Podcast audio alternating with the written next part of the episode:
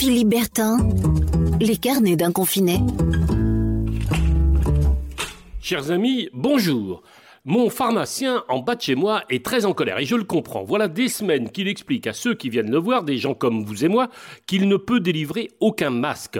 Le stock dont il disposait quand il en avait était jusqu'alors exclusivement réservé aux soignants. Mon pharmacien ne pouvait pas faire ce qu'il voulait, il ne peut toujours pas.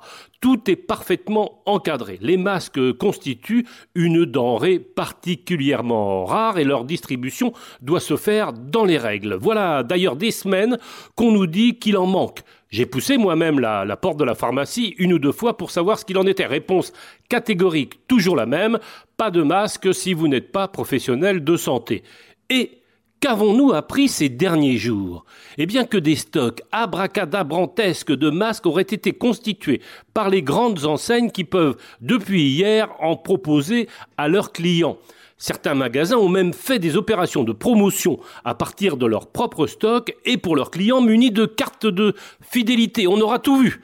On parle de plusieurs centaines de millions de masques restés bien à l'abri à dormir pendant qu'on en manquait cruellement et que nos soignants en première ligne en réclamaient. Et que dire des plus fragiles d'entre nous qui auraient bien aimé en bénéficier?